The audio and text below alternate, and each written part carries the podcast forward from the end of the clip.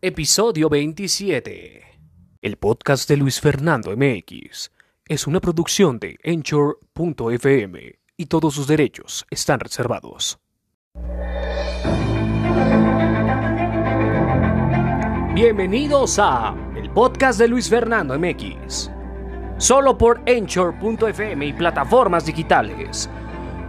El único programa donde puedes escuchar grandes homenajes, lectura, poesía, noticias y todo lo que cabe en más de una hora. Sean bienvenidos al podcast de Luis Fernando MX.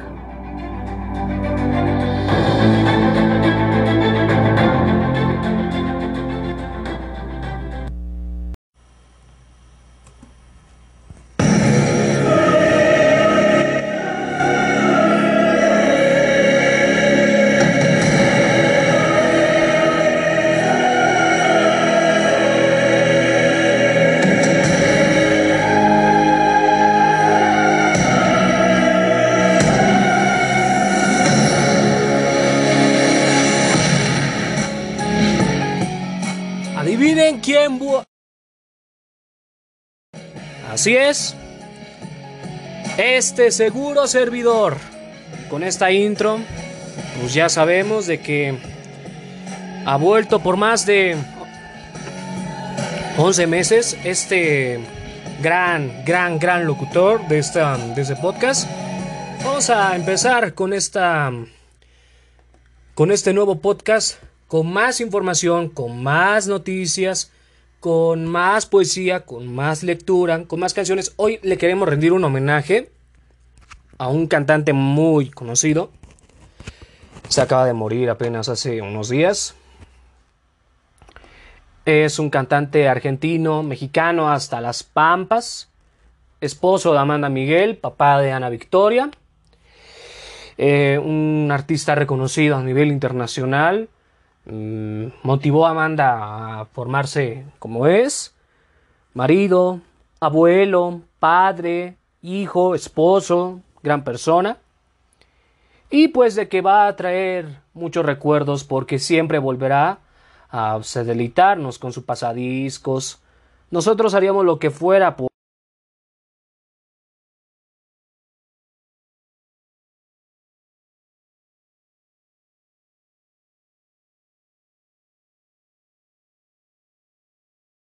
como Diego Verdaguer acaba de morir de un- una terrible enfermedad que es el COVID.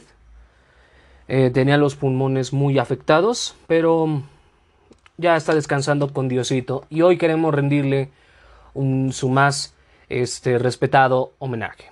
Así que vamos a comenzar con las noticias y dar paso a la lectura.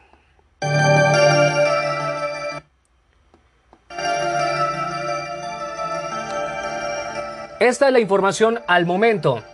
Terminal intermodal de transporte dentro del Aeropuerto Internacional Felipe Ángeles que está por inaugurarse estará concluida el 21 de marzo. Nuestros amigos de 1TV nos traen la información al momento.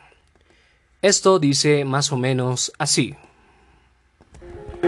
Este es el acceso principal al Aeropuerto Internacional Felipe Ángeles. Es lo que verán al llegar los más de 19 millones de usuarios anuales estimados. Del lado derecho, el edificio terminal y del lado izquierdo la torre del primer hotel. A los costados de este eje vial se construyen instalaciones de la Guardia Nacional y también una estación de recarga de combustible. Se conectará con adecuaciones viales a cargo de la Secretaría de Comunicaciones y Transportes. Conecta con el circuito exterior mexiquense, una vialidad que conecta con la ciudad militar de este campo militar, con la carretera libre eh, de Tonanitla, Este mismo distribuidor llevará a los pasajeros hasta la terminal intermodal de transporte terrestre. En la terminal intermodal 89%. En general. En general, así es. En este espacio ya están listos un estacionamiento y una terminal de autobuses. Siguen en obra dos estaciones del Mexibus y una del tren suburbano. Este es el andén donde llegará el tren suburbano. La obra civil está casi completada, aseguran los ingenieros militares. Sin embargo, para que llegue el tren hasta este punto todavía falta algún tiempo. ¿Cuánto tiempo podría ya empezar a llegar el tren? Un año. ¿Cómo va a llegar la gente el 21 de marzo? ¿Cómo va a llegar la gente? Usuarios. Pues básicamente tenemos el automóvil. O sea. Los ingenieros militares aseguran que cumplirán con la misión. Yo les puedo hablar de la parte del polígono, de lo que es el aeropuerto Felipe Ángeles, y en ese sentido nosotros vamos conforme a lo programado. No tenemos ninguna dificultad para poder este, concluir el 21 de, de marzo toda esa, esa actividad. Este miércoles, la Secretaría de la Defensa Nacional mostró también los avances en el Corredor Cultural de Santa Lucía que, entre otros espacios, cuenta con el Museo del Mamut y el Museo de la Aviación. Con imágenes... Pues sí, ya les queda poco tiempo de, de haber terminado este aeropuerto ubicado en Santa Lucía. Eh, y bueno, eh, Héroe Canino en Casa Ejército abre convocatoria para adoptar perros en adopción. Y esta es la fecha límite, ahorita les doy todos los datos un poquito más adelante. Eh, por otro lado, la Suprema Corte de Justicia autoriza al mismísimo Instituto Nacional Electoral, pues, la revocación de mandato, la consulta popular, con menos casillas. Un menor número de las 160.000 ya que están por instalarse. El ministro Juan Luis González Alcántara Carrancá modificó su resolución del pasado 10 de diciembre del año pasado, otorgó la suspensión solicitada por el INE para ajustar el presupuesto y llevar a cabo el procedimiento de revocación de mandato. Lo que se traduce en que el órgano electoral podrá instalar sin consecuencia jurídica en contra un menor número de casillas el día de la jornada prevista para el 10 de abril próximo. La suspensión del alto tribunal tiene efecto de que no se ejecute la resolución sobre algún tipo de responsabilidad penal o administrativa en contra de los integrantes del Consejo General del INE.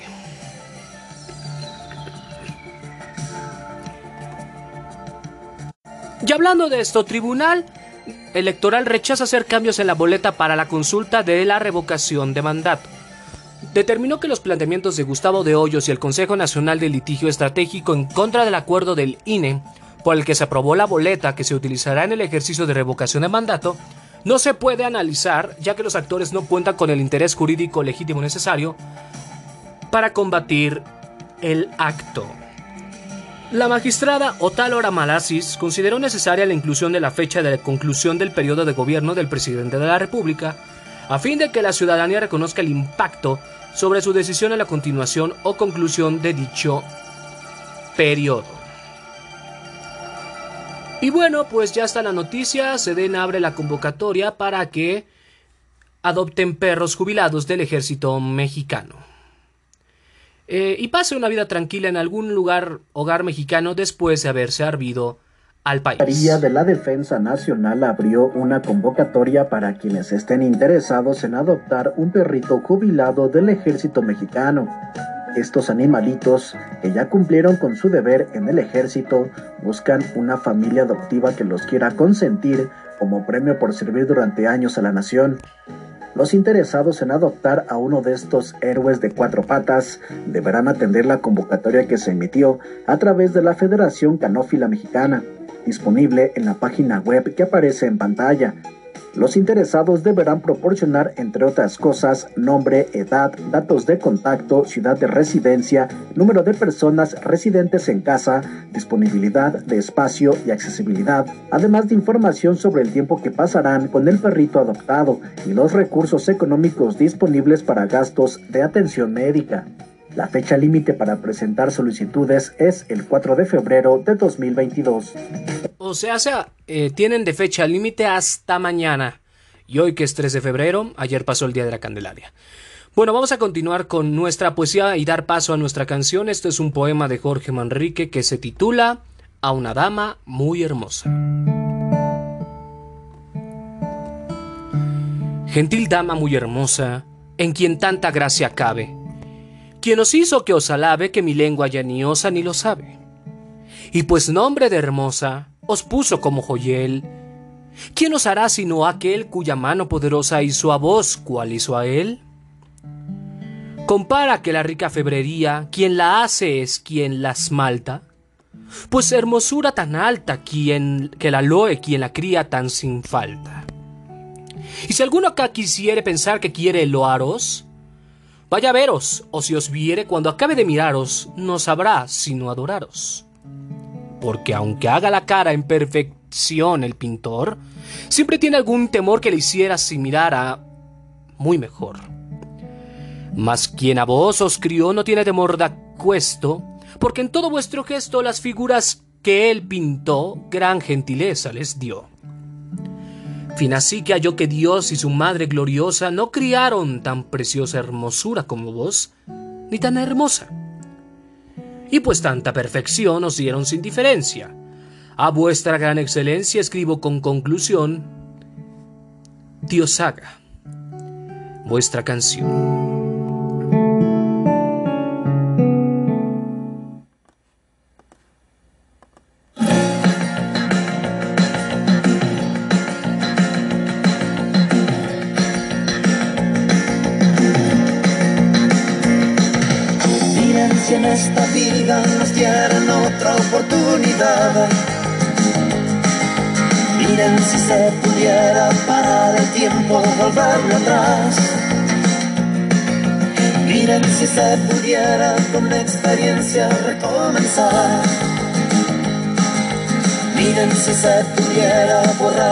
Cosas que hicimos mal.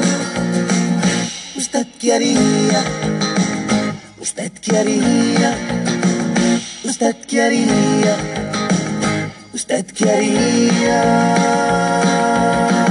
Yo correría a buscar a la que fue mi amada y borraría con beso las penas que le daba. Yo haría tan solo lo que ella quisiera. Sería más bueno para que ella me adorara. Ah, ah. Voltearía el muro que de ella me separa y borraría lo malo que de mí recordara. Nunca tendría amores con otra, tan solo con ella, ella nunca me engañaba. Ah, ah, ah, ah, ah. Miren si en esta vida no dieran otra oportunidad.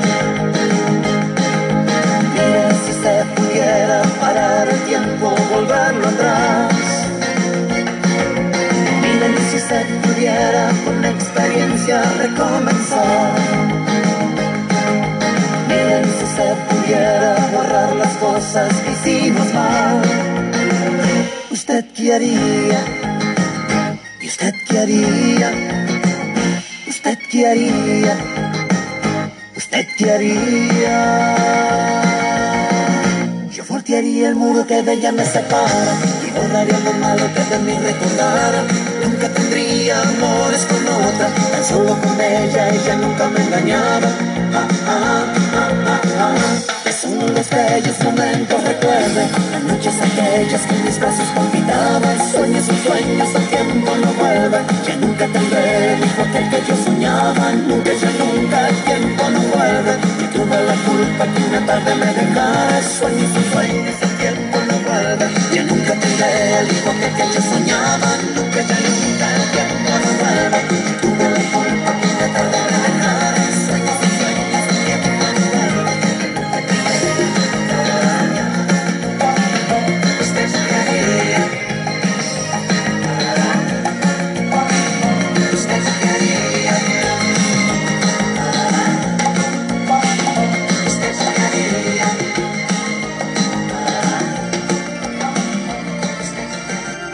Pues continuamos con más información al momento. En Argentina suben a 20 los muertos por cocaína adulterada, otros 20 con respiración asistida. 80 hospitalizados y pues cuyo cargamento fue controlado.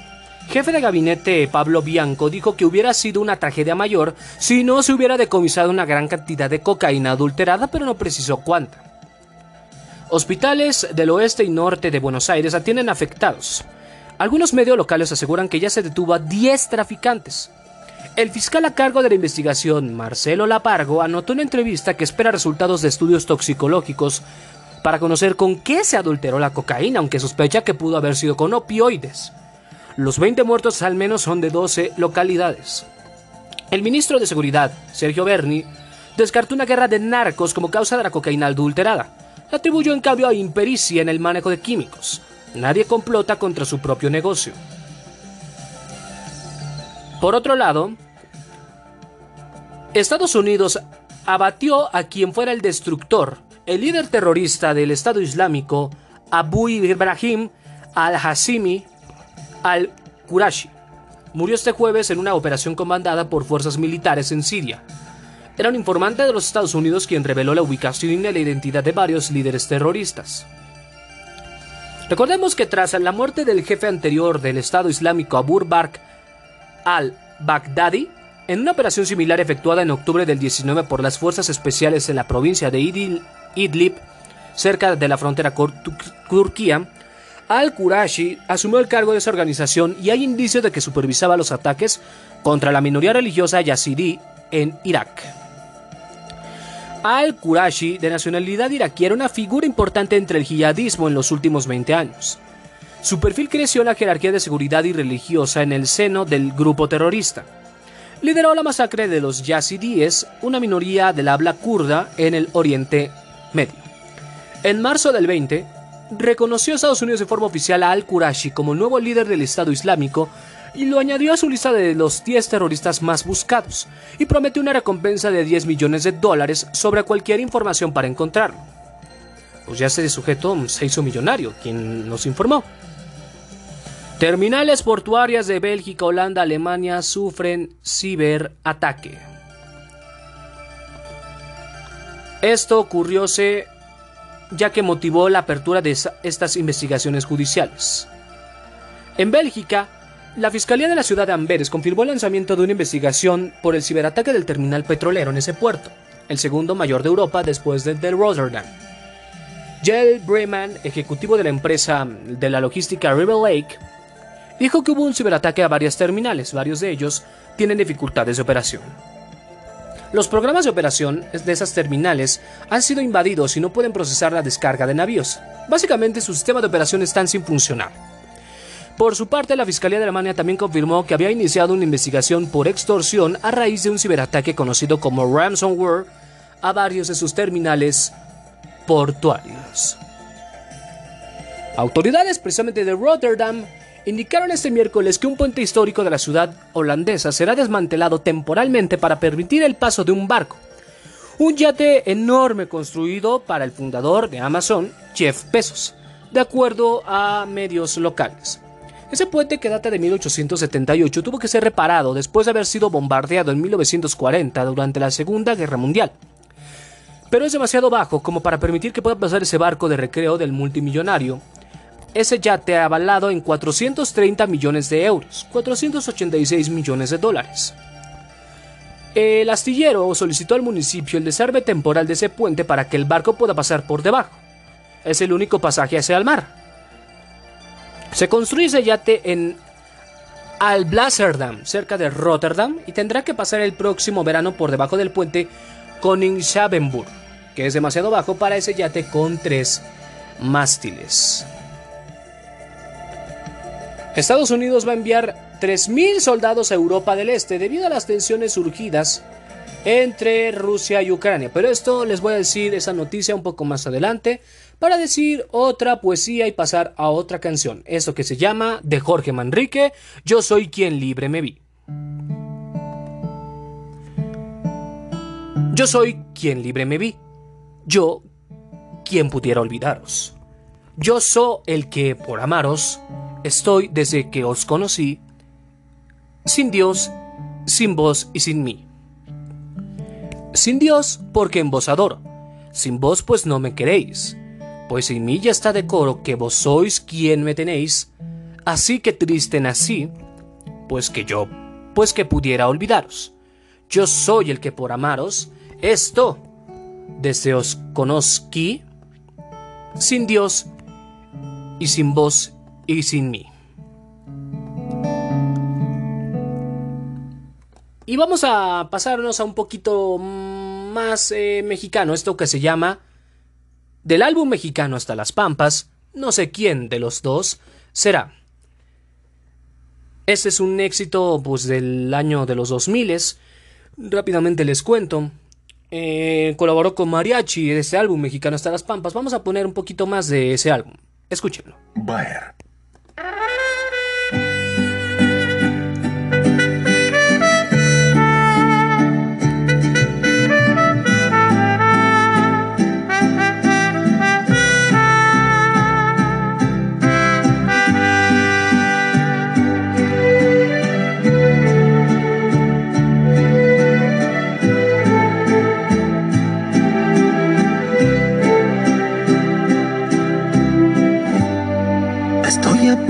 De estallar.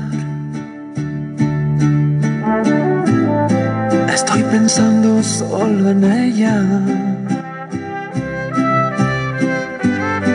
Mi alma quiere sollozar. Pero mi orgullo no la deja. Dolor que tengo que aguantar. No quise retenerla. No, no sé quién de los dos será quien se pueda rendir por fin y que corra la historia sin rencor. No sé quién de los dos será quien se muera por la ansiedad de volver a la gloria nuestro amor. De nuestro amor.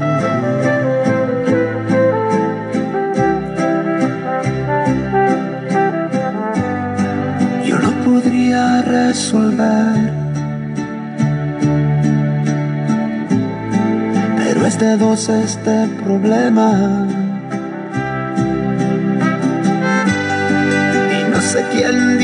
Perdón.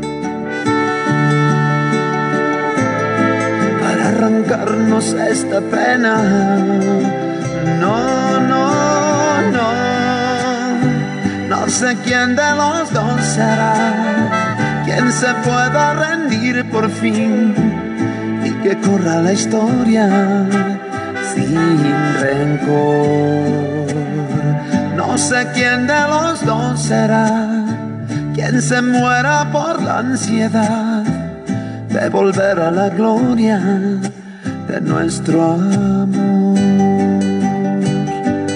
Triste sin ella estoy y me mata el dolor. Y no quiero, no, no quiero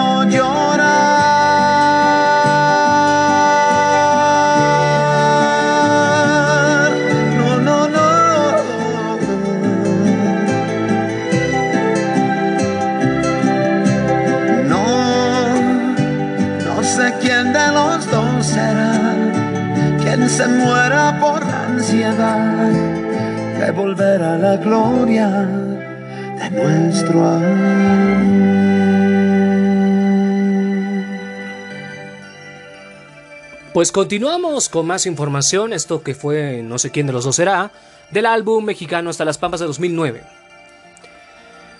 La tensión no disminuye, Estados Unidos enviará 3.000 soldados a Europa del Este. Peligro, querido Europa. Esto lo informó Joe Biden, ah, desde luego, en apoyo a las fuerzas de la OTAN. Informó este funcionario de la administración después de que varios medios adelantaran la cifra. Esta es la información. Estados Unidos anunció este miércoles el envío de 3.000 soldados adicionales a Europa del Este para defender a los países de la OTAN ante cualquier agresión, en un momento en el que incrementan las advertencias a Rusia, a la que acusan de querer invadir Ucrania.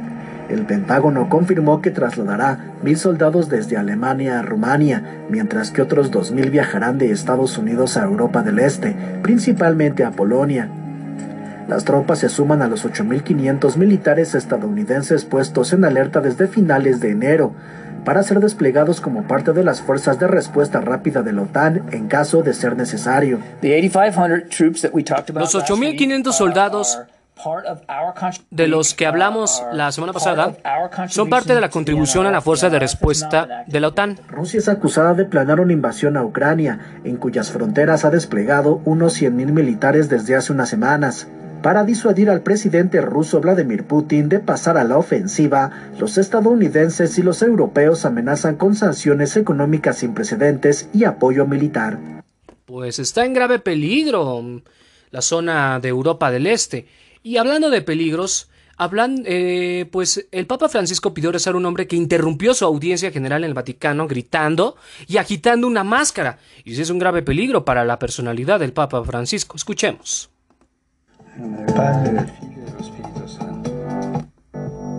Pues este hombre ya fue arrestado, se pronunció en contra de la Iglesia Católica.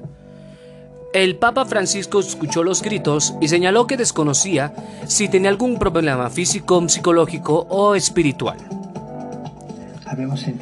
Hace unos minutos escuchamos una persona que un señor gritaba, gritaba, gritaba, que, tenía algún tipo de problema.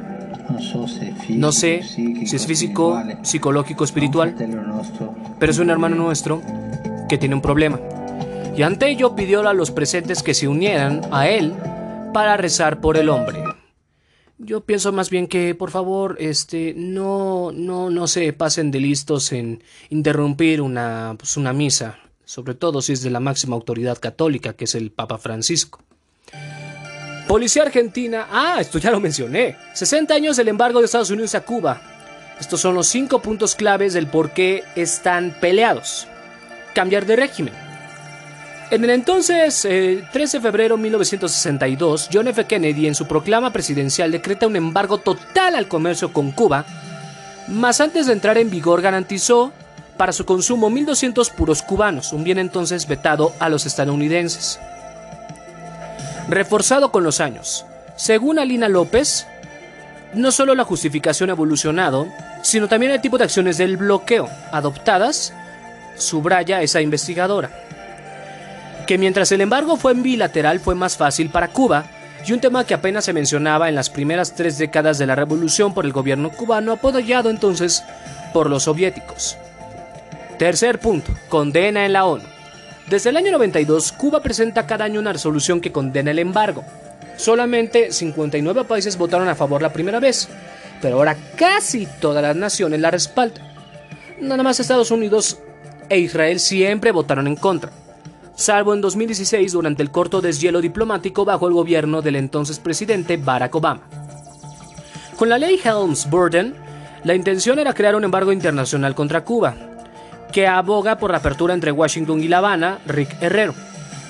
Un rompecabezas para levantar. Sobre un posible levantamiento, el peso electoral de Florida, Estados Unidos, un estado con una gran diáspora cubana, ha impedido cualquier distensión. Según Herrero, la política hacia Cuba ha sido dictada por la política interna de Estados Unidos desde el final de la Guerra Fría, y no hay ninguna expectativa real que los demócratas vayan a ganar la Florida. Y el otro embargo. Es en esa isla lo llaman el bloqueo interno. Burocracia, centralización excesiva y falta de estímulos a los productores, según Omar Everleni Pérez. Los bajos niveles de producción, sobre todo de la agricultura, obligan al país a importar el 80% de su consumo y la tardía apertura al sector privado aún enfrenta trabas administrativas. Las políticas internas tienen más peso en la situación de Cuba que incluso el bloqueo, porque la acudización del bloqueo viene de los años 90, pero las malas políticas son históricas, que provienen de los 60. Y para todos aquellos amantes de la engordadera, así se organizó la tamaliza en Iztapalapa, en la Feria del Tamal. Esto se, sucedió el 2 de febrero pasado en, al oriente de la Ciudad de México, en, la, en el Jardín Cuitláhuac de la Alcaldía Iztapalapa. Esta es la información.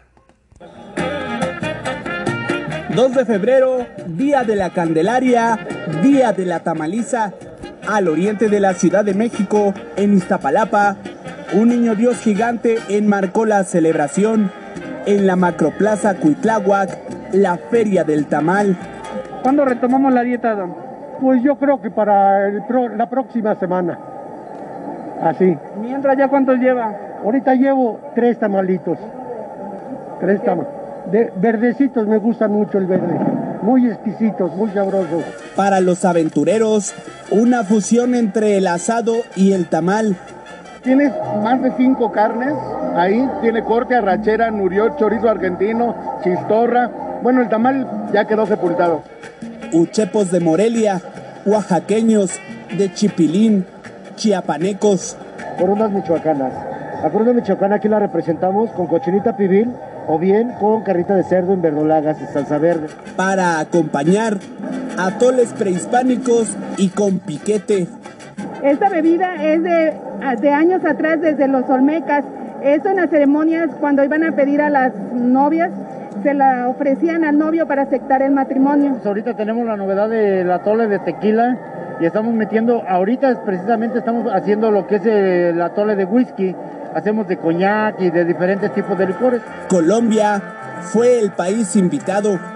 Es elaborado con las tres carnes, a ver, en nuestro eh, país le decimos tamal trifásico. ¿Por qué trifásico? Porque trae las tres carnes, carne de res, carne de cerdo y pollo. Durante cinco días, más de 50 mil paseantes vinieron a la macroplaza Huitláhuac a disfrutar de la Feria del Tamal y también a visitar al Niño Dios Gigante. Con uno. Pues bueno, ya se me antojó un rico tamal. Pero ¿qué tal si nos antojamos una, una deliciosa poesía diciendo qué cosa es amor? De Jorge Manrique.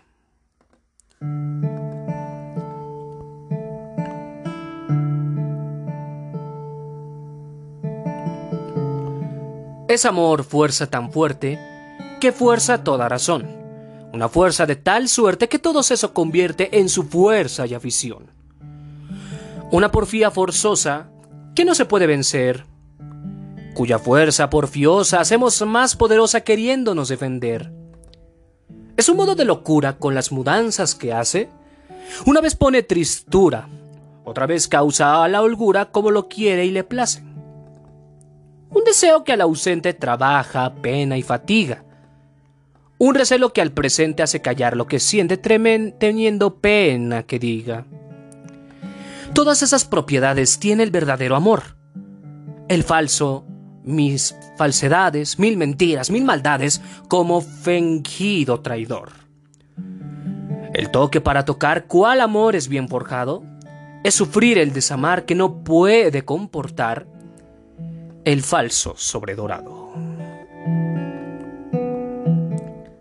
Pero esta poesía yo pienso que es... Ah, simplemente amor. Con Amanda Miguel.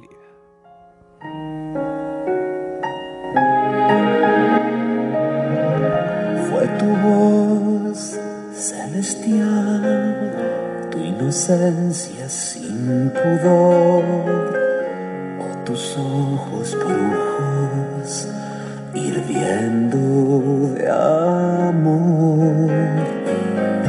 Fue tu voz tan sensual, esa forma de besar o sentir que eras mi exacta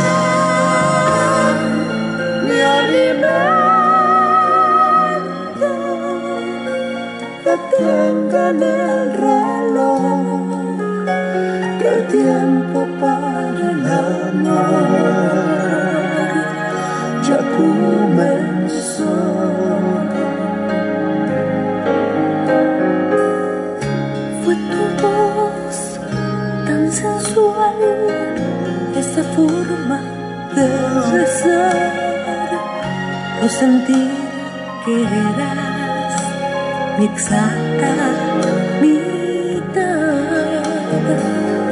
Fue tu voz celestial, tu inocencia sin pudor, o tus ojos brujos hirviendo de amor.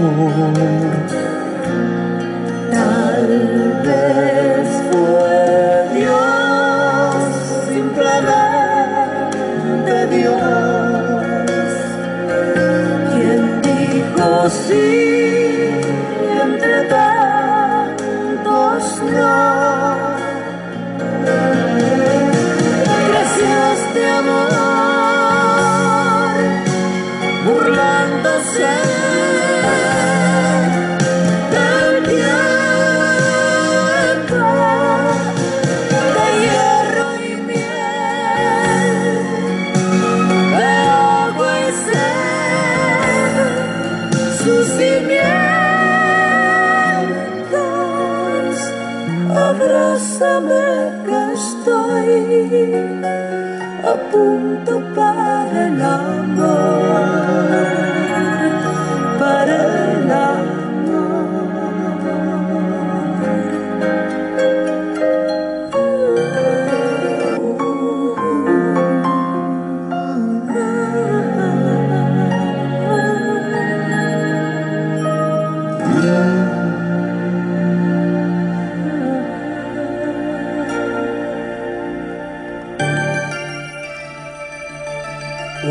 De esta pareja. Ahora sí que como diría Juan Gabriel, hacen bonita pareja y los dos se ven muy bien. Bueno, continuamos con más noticias. Ah, alerta. Va a cambiar el horario por día festivo el sistema de transporte colectivo Metro. Esto porque el 5 de febrero se celebra el aniversario de nuestra Carta Magna de la Constitución de 1917 y pues este va a operar en horario de día festivo y los domingos de 7 de la mañana a 12 de la, de la medianoche. Esto lo informó a través de su Twitter en todas las líneas activas de la red del transporte colectivo. Y recordó a los usuarios que los domingos y días festivos aplica el programa, y anótelo muy bien, tu bici viaja en metro durante el horario completo de la operación. Pero, ¿qué va a suceder con los bancos el lunes 7 de febrero? Adivinen. Será día feriado, se recorrerá al día 7, o sea, sé que van a cerrar sus puertas ese día, 7 de febrero, para que lo vayan a considerar. Tomen sus debidas este, precauciones. ¿Cuál castigo? Multas cívicas en la Ciudad de México podrán pagarse paseando perritos. Todo el mundo sabe que son las fotos cívicas, pero si vives en la capital, hay multas cívicas que entre otras cosas pueden incluir pasear perritos. Esto lo informó la Dirección Ejecutiva de Justicia Cívica, que el pago de las multas fue dado a conocer mediante un video de la Dirección Ejecutiva en sus redes sociales. Y que se dejan claro por qué algún infractor podrá recibir como sanción pasear perritos. Dice, seis hombres y cinco mujeres convivieron con perros, los pasearon y efectuaron labores de limpieza en sus áreas de estancia y pernocta. Como parte del trabajo comunitario, a que se hicieron acreedores por infringir alguna disposición de la ley de la cultura cívica. ¿Es obligatoria la sanción? Es una modalidad de pago opcional de las multas cívicas y las horas de arresto también. El juez cívico establece la sanción y la persona infractora decide si prefiere el trabajo comunitario. Un total hasta el mes de enero de 160 personas infractoras se han presentado a desarrollar trabajo comunitario en algunas de las actividades programadas. Balización de banquetas, riego de jardines, limpieza y recuperación de espacios públicos, participación en brigadas del Instituto de la Juventud, asistencia a talleres de prevención del delito, adicciones y cultura cívica. Lo anterior en coordinación con entes públicos como la autoridad del Centro Histórico, el Instituto de la Juventud, Pilares, entre muchas otras instituciones de la ciudad. Y consideren esto amigos, estos son los autos que van a verificar el próximo mes de febrero. Solamente son los engomados amarillo con terminación de placa 5 o 6, pero la fecha límite para verificar es el 15 de marzo. Esto es a considerar para todos los autos con esa terminación. Febrero a marzo serán los conductores también con vehículos terminación de placa 7 y 8 y engomado rosa. Las ventanillas de atención ciudadana en el caso de la ciudad están cerradas, así que si necesitabas hacer un trámite para poder verificar el coche, podrás descargar tu constancia provisional para circular. Fiscalía de la Ciudad de México presenta quinta, quinta solicitud de extradición contra Andrés Remer. Ese acusado por violación y acu- y acoso sexual prepara también dos nuevas solicitudes de extradición ante el gobierno de Israel. Dice, según Ernestina Godoy, que la Coordinación General de Investigación de Delitos de Género en esa fiscalía presentó a la FGR dos nuevas solicitudes, en el cual en ese momento están en proceso de traducción a efectos de ser enviados a la Cancillería para su trámite diplomático. Con ello sumarán cinco solicitudes en contra de esa persona que, como ustedes recordarán, el año pasado se presentaron al gobierno de Israel tres solicitudes. Por otro lado, dan 70 años de cárcel a dos feminicidas en la Ciudad de México. Martín N., Juan Martín N., con dicha resolución lograron que ese responsable del lamentable feminicidio ocurrido en balcones de Seguayo en Álvaro Obregón reciba un castigo ejemplar. Y la otra sentencia fue para Arturo N., que fue condenado por un tribunal en el reclusorio Oriente. Esto sucedióse demostrando que el hombre participó de manera activa en los hechos ocurridos en San Miguel Chicalco, en Tlalpan. Se lo merecen esos desgraciados. Si les gusta mucho la tragadera, uy, uy, uy, uy, uy, uy, uy, uy, uy, uy, uy, esto les puede ayudar. En la Ciudad de México un retro gastronómico la está rompiendo y es que un negocio de comida ofrece 3 mil pesos a aquellos valientes que logren comerse una torta cubana completa, sin moronas, sin nada. Esto en las tortas Don Juan, ubicadas en la colonia Maza de la alcaldía Cuauhtémoc, en solo media hora. Debe de contener, debe de comerse esta torta enorme, enorme. Entre sus ingredientes tienen huevo, salchichas, jamón, pierna milanesa, pollo quesillo, queso panela y queso amarillo. Todo bien surtido y retacado en un bolillo crujiente. Así que el resultado es monstruoso, pues fácilmente podría superar los 50 metros de altura. E incluye un mes de comida diaria en, ese, en esas tortas completamente gratis. Así que por favor preparen su estómago o algo de mm, sal de uvas. Porque ah, si, si quieren evitarse la indigestión, pues no vayan a comer. Pero si les gusta mucho sacrificarse por 3 mil pesos, pues yo les aconsejo que lo hagan. Bueno, vamos a continuar con una poesía de Jorge Manrique, dar paso a una canción y a nuestra lectura del día de hoy. Eso que se llama Canciones de Jorge Manrique. No tardes, muerte, que muero. Ven porque viva contigo. Quiéreme, pues que te quiero, que con tu venida espero no tener guerra conmigo. Remedio de alegre vida no lo hay por ningún medio, porque mi grave herida es de tal parte venida, que eres tú, sola, remedio. Ven aquí, pues, ya que muero, búscame, pues, que te sigo.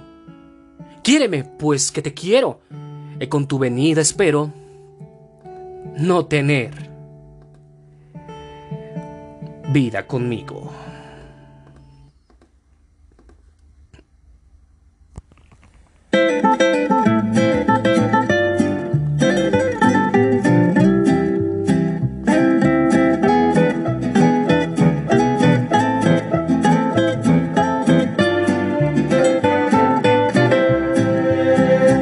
Conquistarte, de una vez te digo, pues ya me cansé de que me quieras como amigo, nada más. Voy a conquistarte, de una vez te informo, pues ya comprendí que si no lo hago me trastorno. Voy a derretir todos tus hielos voy a conseguir que sientas celos cuando no me tengas a tu lado. Entonces sabrás que lo he logrado. Voy a conquistarte y una vez te advierto, declaro que te amo y es a corazón abierto.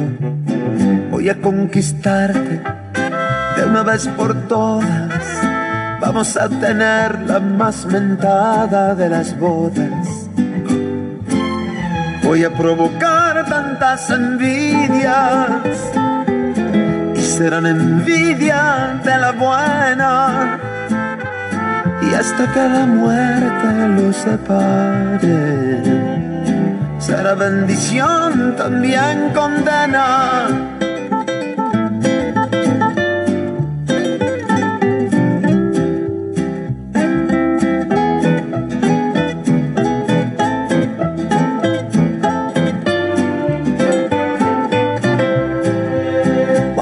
Conquistarte. De una vez te advierto, declaro que te amo y es corazón abierto. Voy a conquistarte de una vez por todas. Vamos a tener la más mentada de las bodas.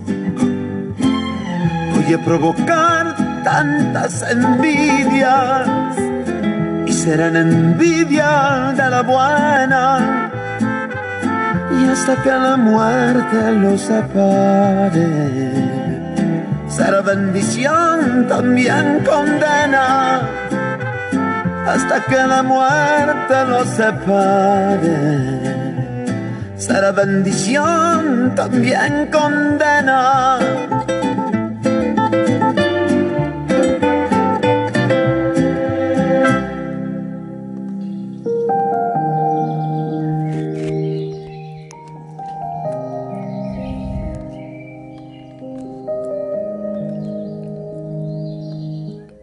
Continuación, la tía, Julia, la tía Julia y el escribidor. Publicado por Editorial Alfaguara de Mario Vargas Llosa. Que lo disfruten.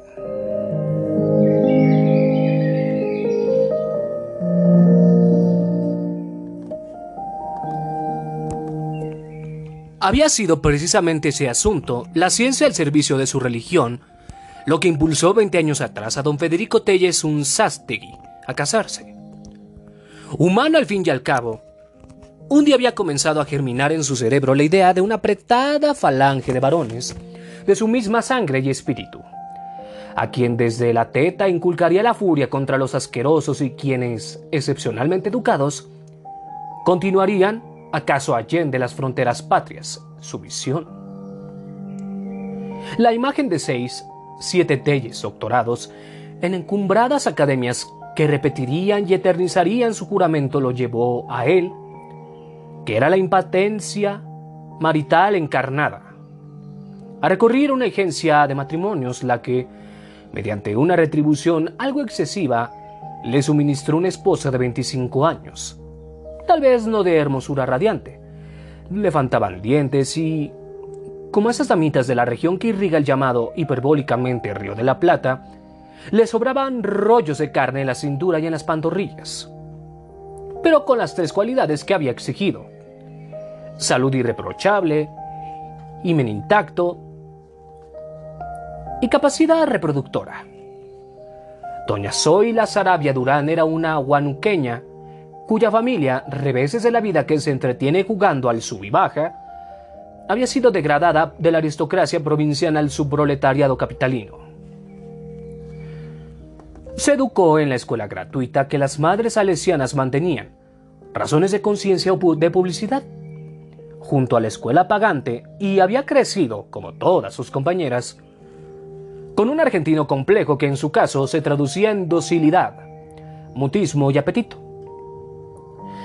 Se había pasado la vida trabajando como celadora donde las madres salesianas y el estatuto vago, indeterminado de su función, sirvienta obrera empleada? Agravó esa inseguridad servil que la hacía sentir y mover granaderamente la cabeza ante todo. Al quedar huérfana a los 24 años, se atrevió a visitar, después de ardientes dudas, la agencia matrimonial que la puso en contacto con el que sería su amo. La inexperiencia erótica de los cónyuges determinó que la consumación del matrimonio fuera lentísima. Una serial en la que entre amagos y fiascos por precocidad, falta de puntería y extravío, los capítulos se sucedían. Crecía el suspenso y el terco himen continuaba sin perforar. Paradójicamente, tratándose de una pareja de virtuosos, Doña Zoila perdió primero la virginidad. No por vicio, sino por estúpido azar y falta de entrenamiento de los novios. Heterodoxa, vale decir sodomíticamente. Aparte de esa abominación casual, la vida de la pareja había sido muy correcta.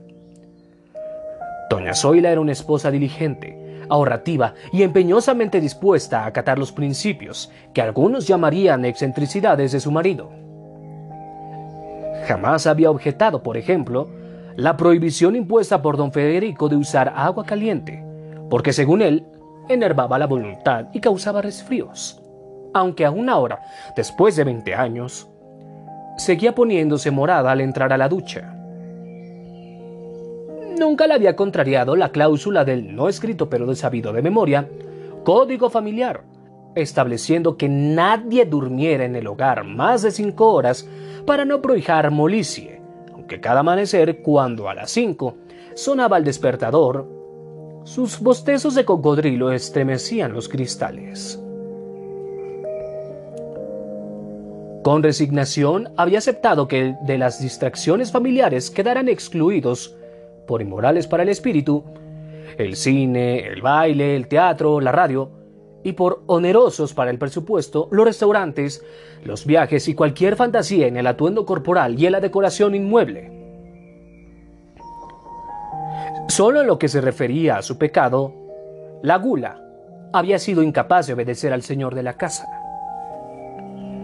Muchas veces habían aparecido en el menú la carne, el pescado y los postres cremosos. Era el único renglón de la vida en el que don Federico Telles Unzategui no había podido imponer su voluntad. Un rígido vegetarianismo.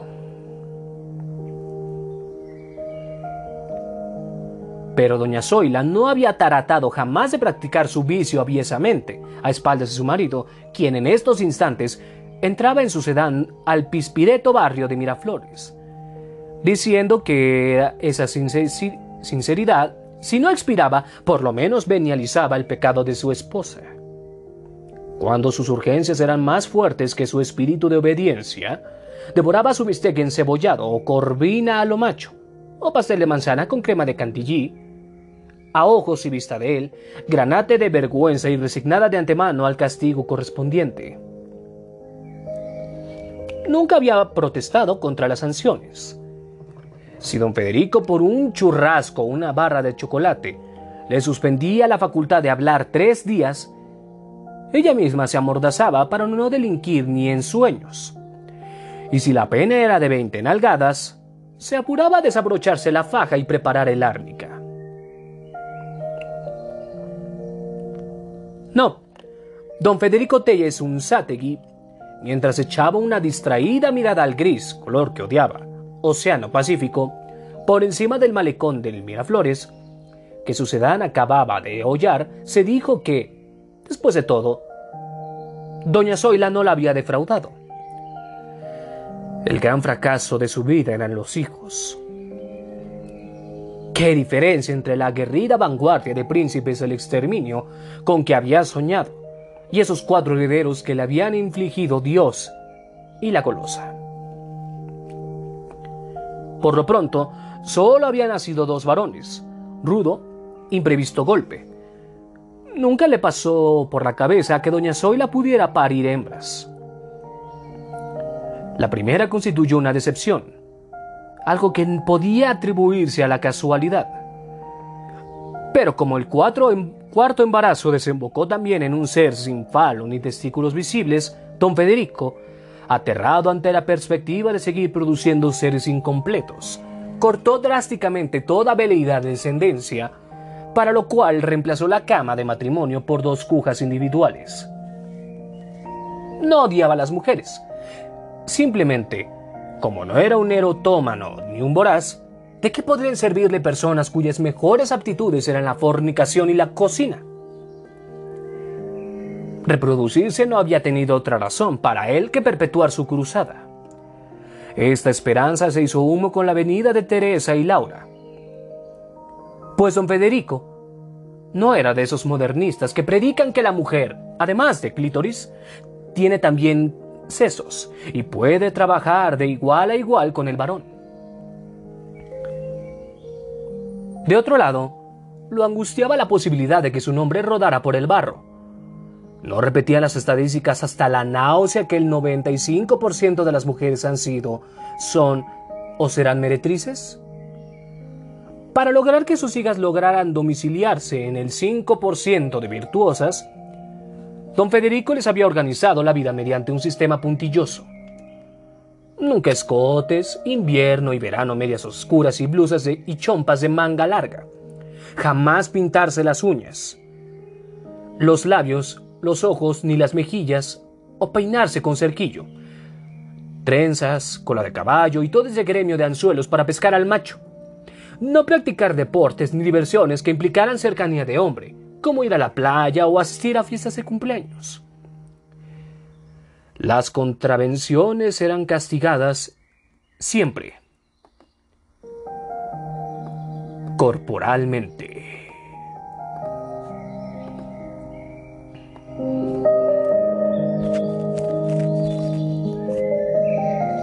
Hasta aquí, La tía Julia y el escribidor, de Mario Vargas Llosa, publicado por Editorial Alfaguara. Prosiga usted con el podcast de Luis Fernando MX.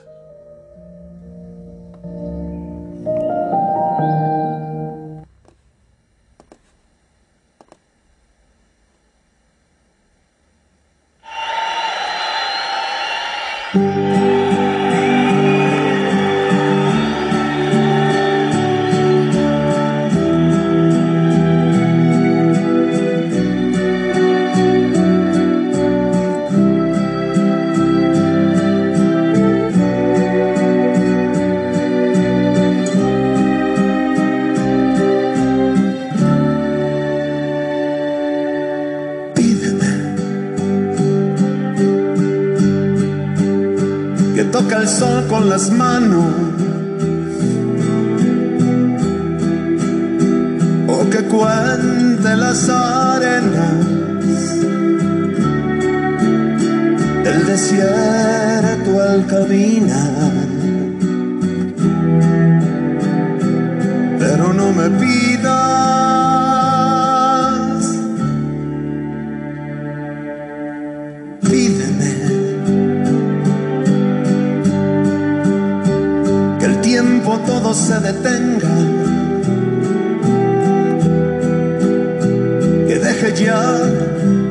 respirar, que no gire la tierra.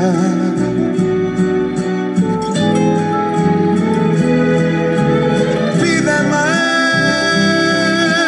que mueva las montañas o que me ponga a volar que baje a lo profundo de las aguas de la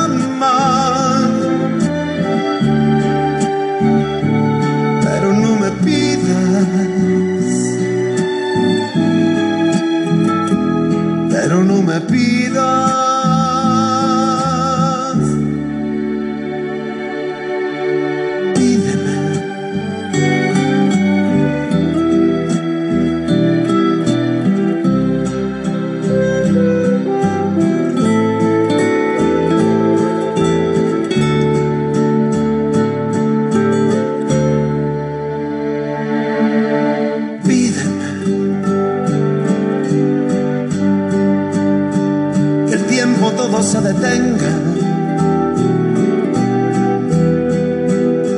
Que deje ya de respirar,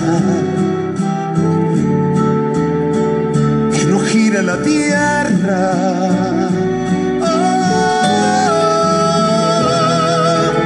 pídeme que mueva las montañas o que me ponga que baje a lo profundo de las aguas de la mar. Pídeme mi vida, pero no me pidas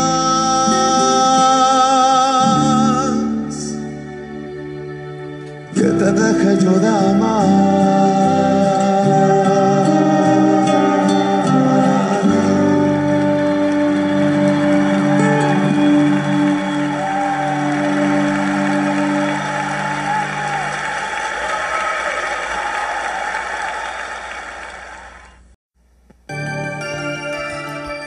¿Qué les pareció esta canción de Pídeme de Diego Verdaguer?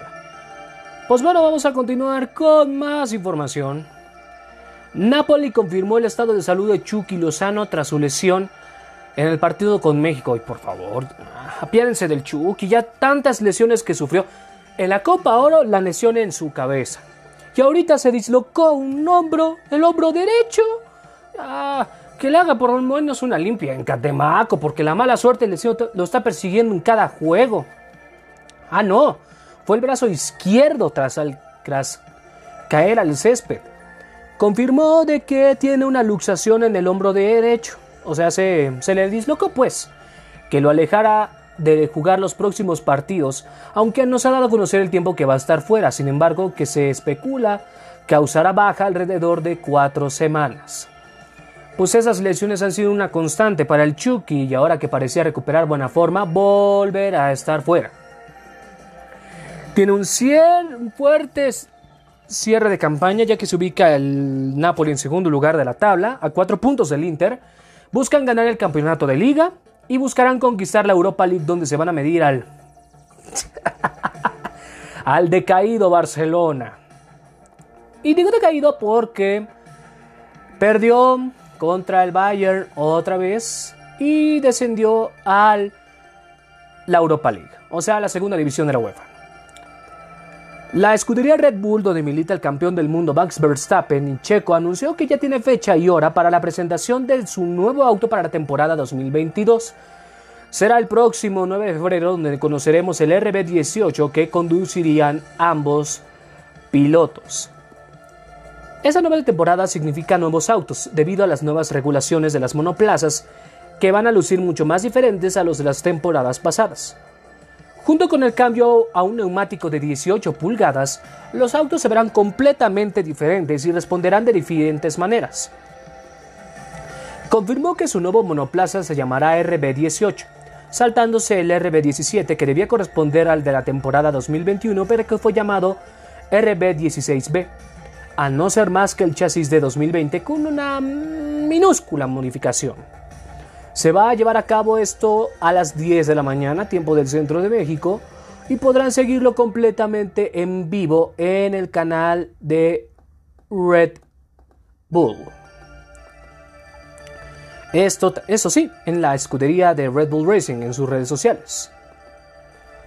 Pues bueno, le deseamos mucha suerte al campeón del mundo, pero sobre todo al mismísimo Max Verstappen. Y hablando de las eliminatorias de México, ayer por un penalti, el primer tiempo estuvo muy aburrido, el segundo ya mejoró un poco. La selección cerró su participación en la primera fecha FIFA con una victoria polémica sobre su similar de Panamá, 1 por 0, rumbo a Qatar 2022. El Tri tuvo un compromiso que, en el que sufrió para doblegar a un cuadro canalero que por momentos fue superior dentro del campo, pero le alcanzó para sumar tres puntos más en uno de esos duelos más importantes de su eliminatoria. Sonrió pero sufrió. Panamá no fue ningún rival sencillo, mostraron el crecimiento que han sostenido de la mano del técnico Thomas Christiansen y tuvieron ocasiones claras en el encuentro. A Martino también le cambió la cara esa victoria. Las voces en torno al Azteca aseguraban que de perder ante Panamá, el de esta noche habría sido el último compromiso para este técnico. La guillotina no apareció por Santa Úrsula, aunque merodeaba, ya que Juan Reynoso se encontraba en el inmueble, uno de los señalados para suplir al técnico nacido en el Rosario, Argentina. Panamá respondió pronto después de un disparo raso de Fidel Escobar por el costado derecho. Supera a Memo Ochoa, pero para fortuna del combinado, Héctor Herrera sacó la pelota en la línea. Desafortunadamente tuvo una luxación, eh, pues, muy fuerte el Chucky Lozano, pero lo más polémico fue el penalti que no cobró, este, bueno, que sí cobró el árbitro mm, inexistente sobre Diego Alaines, engañó al silbante por una supuesta patada. El VAR pareció haber visto una falta sobre el jugador, lo cual sirvió para decrotar la pena máxima misma que cobró Raúl Jiménez a su estilo y marcando la ventaja 1 por 0.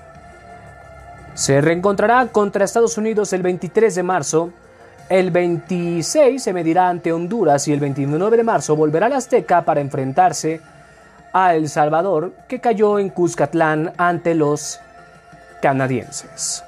Pues le deseamos una de las suertes porque las va a necesitar. Motivado, Roger Federer dice estar trabajando duro para regresar pronto a la cancha de tenis. Esto debido a una operación de la rodilla que tuvo en agosto pasado y pues que se mantuvo pues eh, con una baja notable en sus participaciones del abierto de tenis. Eh, pues este asegura que está haciendo todo lo posible para regresar al deporte blanco, a este deporte de, de tenis. Suizo, ese tenista suizo, habló de su recuperación durante un evento de sus patrocinadores, donde su regreso podría ser los próximos meses. No puede correr ni hacer cargas de trabajo pesadas con saltos, paradas y arranques. Se encuentra bien, puede hacer algo ya desde ese tipo de ejercicios. Son vitales para volver a una cancha de tenis. En caso de que su recuperación sea exitosa y pueda regresar a las canchas después del mes de abril, podrá disputarse el Roland Garros llevándose a cabo del 22 de mayo al 5 de junio, esto en Francia. Pues le deseamos una pronta recuperación a nuestro querido Roger Federer. Y vamos con otra poesía de Jorge Manrique, esto que se llama Quien no estuviera en presencia. Esto dice así.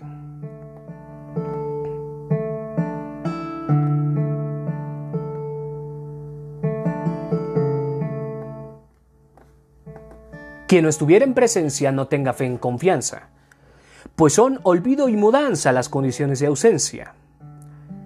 Quien quisiese ser amado, trabaje por ser presente, que cuan presto fuese ausente, tan presto será olvidado. Y pierda toda esperanza quien no estuviera en presencia, pues son olvido y mudanza. Las condiciones de ausencia. Y vamos a continuar con esta canción que se la dedicó Diego a Amanda Miguel, esto que se llama The Thief. Bueno, para que me entiendan, La Ladrona. Esto dice así.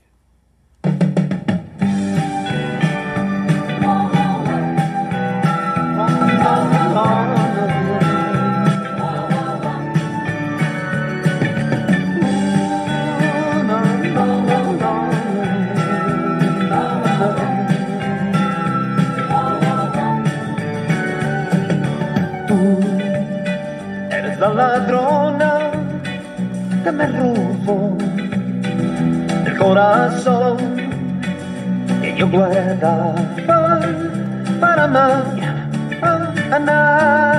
Tú, ¿por qué razón? Sin consultar, te hiciste amar lo que es la vida. Me enamoré de ti. Mi corazón delicado, tiene que estar muy bien cuidado. Trátalo bien, si lo he robado, cuídame, quiéreme, bésame, mímame. Mi corazón es delicado, porque una vez fue lastimado. Trátalo bien, si lo he robado, cuídame, quiéreme, bésame, mímame así.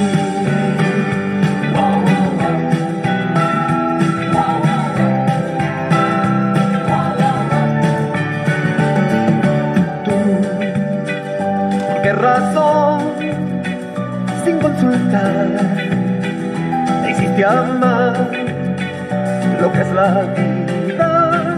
Me enamoré de ti. Mi corazón es delicado, tiene que estar muy bien cuidado. Trátalo bien, si lo he robado, cuídame, quiéreme, bésame, mímame. Mi corazón es delicado, porque una vez fue lastimado. Trátalo bien, si lo he robado, cuídame,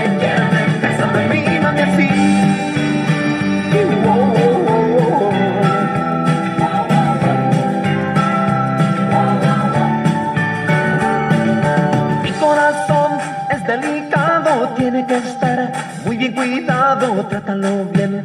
Si lo he robado, cuídame, quiéreme, bésame, mímame. Mi corazón es delicado, porque una vez fue lastimado, trátalo bien.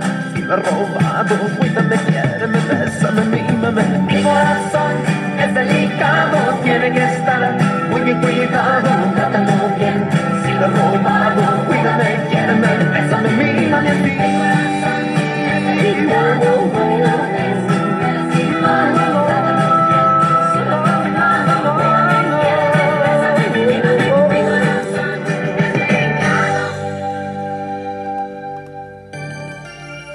Del álbum Estoy Vivo, por siempre estarás vivo, pero nuestros corazones, esto fue del año 81, La Ladrona. Vamos con la las últimas noticias, con la última poesía y nuestra canción de cierre.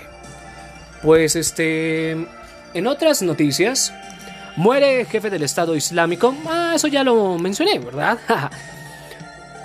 Europa vive situación única para controlar la pandemia. Esto lo menciona la Organización Mundial de la Salud, donde varios países han, levantado, han empezado a levantar sus restricciones gracias al alto índice de población vacunada y la escasa virulencia de la variante Omicron.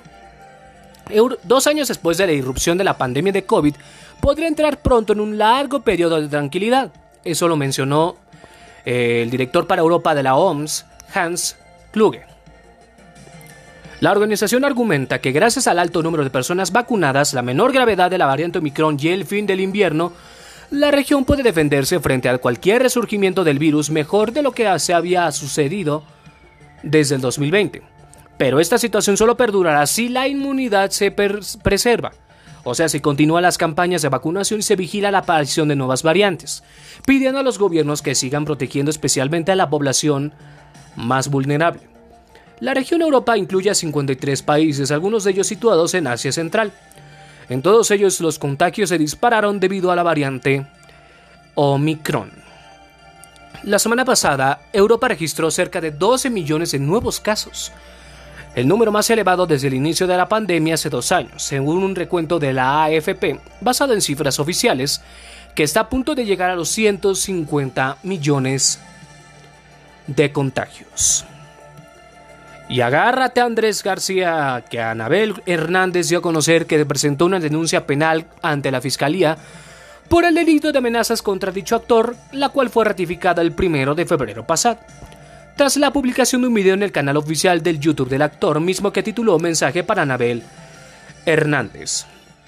En conferencia, la periodista y escritora que reveló varios nombres de famosos en su más reciente libro, se pronunció en contra de las amenazas y ataques de los que son víctimas los periodistas y afirma que quienes piensen que con intentar amenazar y matar a un periodista en México se mata la verdad, están equivocados.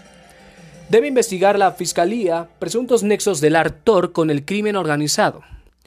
Y pues este también elucide que sobre los personajes de la farándula que cita en su más reciente libro Emma y las otras señoras del narco, reiteró que su investigación es verdadera y destacó que próximamente podría revelar más nombres de famosos relacionados con el crimen organizado.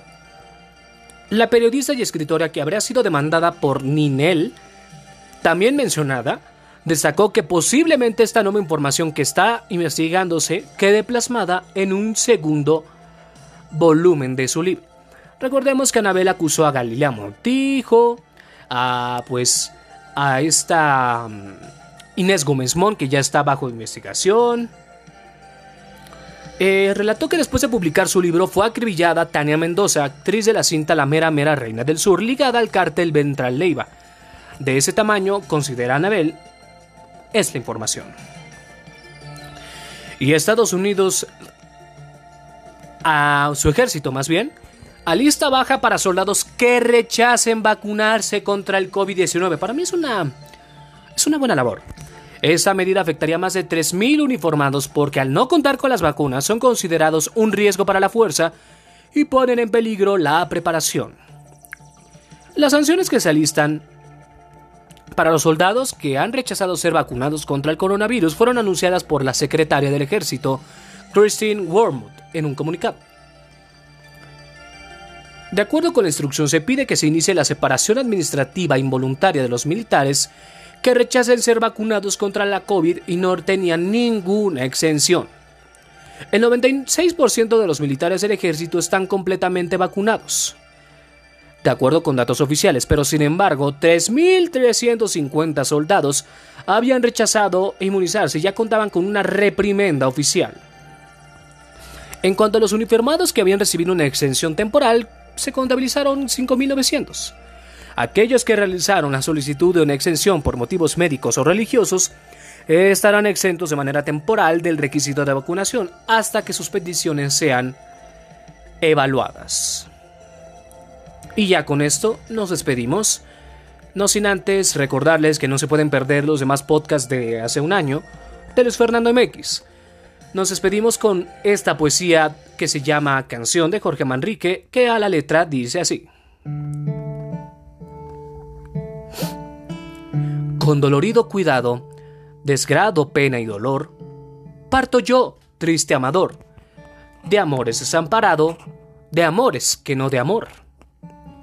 Y el corazón enemigo de lo que mi vida quiere, ni haya vida ni muere, ni queda ni va conmigo.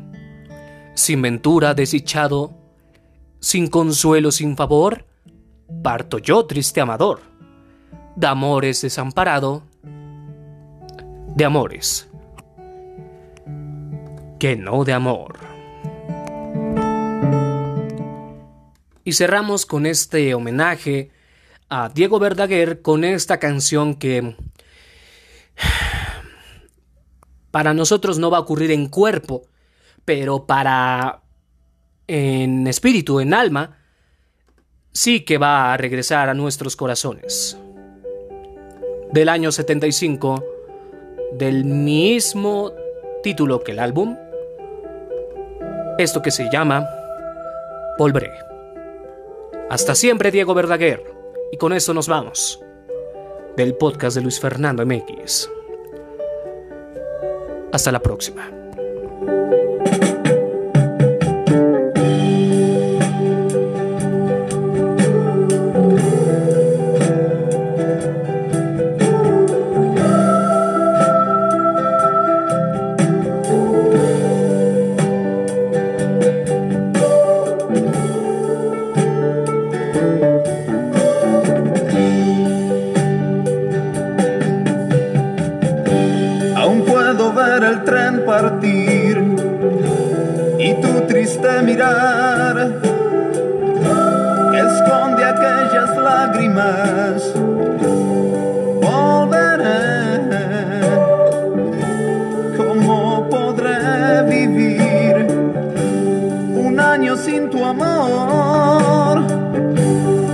Carta dice espérame el tiempo pasará.